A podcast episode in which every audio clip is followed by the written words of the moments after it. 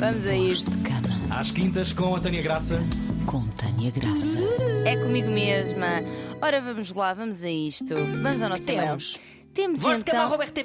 É para aí mesmo que mandam. Olá, Isso. minhas queridas. Em primeiro lugar, obrigada por tudo. Trago-vos uma questão curta, mas talvez complexa.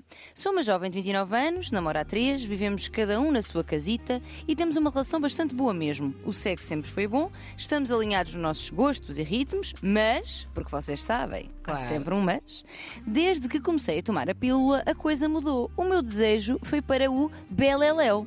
Será isto apenas uma coincidência? Pode a pílula secar a fonte da vontadinha desta forma?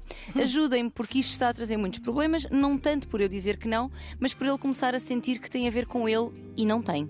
Beijinhos e abraços. Faz-nos lá Ora. serviço público, Tânia Farei, Graça. farei. por favor. Importante, isto é O importante. que é que vocês acham, eh, eh, portanto, das vossas experiências de vida? Vocês acham que a pílula mexe ou não mexe com o desejo? O que é que vocês diriam? Infelizmente, Mexe, sim, senhor. eu não consigo, não consigo associar variáveis à minha falta de desejo. No entanto, porque existe muita coisa. Existe Ora desde bem. o sono, a não lavarem a louça. Agora, A não se Eh, lavarem a si próprios. eu. É, por acaso, aí eu tinha. Bem, eh, mas daquilo que consta, sim, a pílula influencia que sim. bastante a libido. Vamos a isso, vamos descobrir.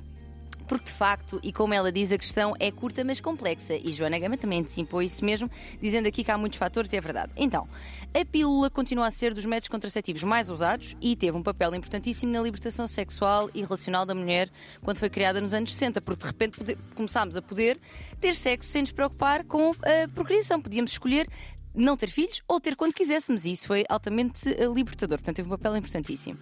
Porém, é um contraceptivo hormonal que cria alterações hormonais no nosso corpo e que, por isso, pode criar outras alterações, tanto no corpo como no nosso emocional, não é? Porque se mexe com as hormonas, mexe com várias coisas.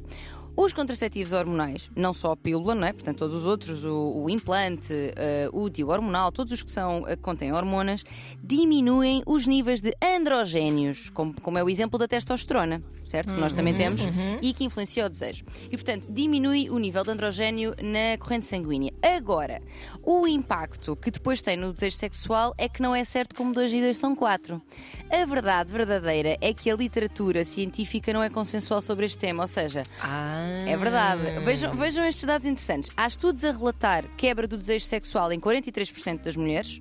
Portanto, aqui um número considerável. Mas também há estudos a indicar que 85% das mulheres mantiveram ou até aumentaram o seu desejo sexual desde que iniciaram a toma da pílula. Ah, se calhar foi porque o investigador que falou com elas era Janota. Talvez. Olha quem sabe. Como é que está o desejo sexual? Ótimo. Olha, agora de repente me pergunta isso, eu acho que está muito bem. Estou muito bem. Portanto, se a pílula pode diminuir o desejo, pode, ah, e pode ter sido isso que criou esta mudança em ti. No entanto, porém, contudo, e na linha do que dizia a Joana Gama, o desejo sexual é multifatorial. Por isso, para além do impacto desta alteração hormonal, eu diria que é preciso olhar para outros aspectos da vossa vida, tanto da tua vida individual, não é? Como da vossa vida em casal. Por exemplo, temos aqui uma relação de 3 anos.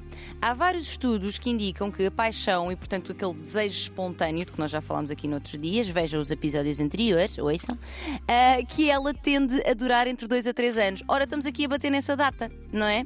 Podemos estar aqui a entrar. fué, fué, fué. Ora, podemos estar aqui a entrar num momento em que o teu desejo já não aparece só porque sim, né? sozinho, sem teres de pensar tanto nisso, para passar a um desejo mais responsivo, que responde a estímulos mais específicos e que acontece quando tu, mesmo sem mesmo a começar, não propriamente cheia de vontade louca, te entregas à experiência e ele aparece no caminho.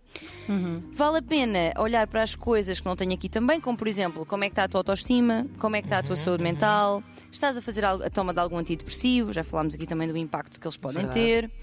Como é que está a vossa relação, a vossa comunicação? Quanto é que têm tido eh, em- em conta o cuidado ao outro, à relação? Porque tudo isto são coisas que importam. Importa também nesta questão dele se sentir rejeitado. Tu explicares exatamente isto, que estás à procura das razões, mas que não tem propriamente a ver com ele. Pode ter a ver com a longevidade da relação, estado da relação, estado da tua saúde mental, mas não tem propriamente a ver com ele. É importante nós, nos nossos nãos, seja homens ou mulheres, pessoas, quando nós dizemos não, que fique claro também porque é que isso está a acontecer, para que o outro não sinta essa rejeição num lugar uh, que lhe uhum. doa muito, digamos assim.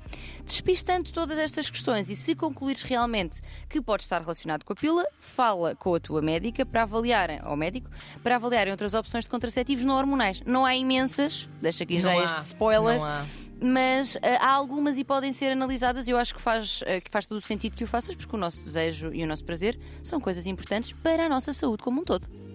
A mulher Muito tem bem. razão. Voz de cama, arroba rtp.pt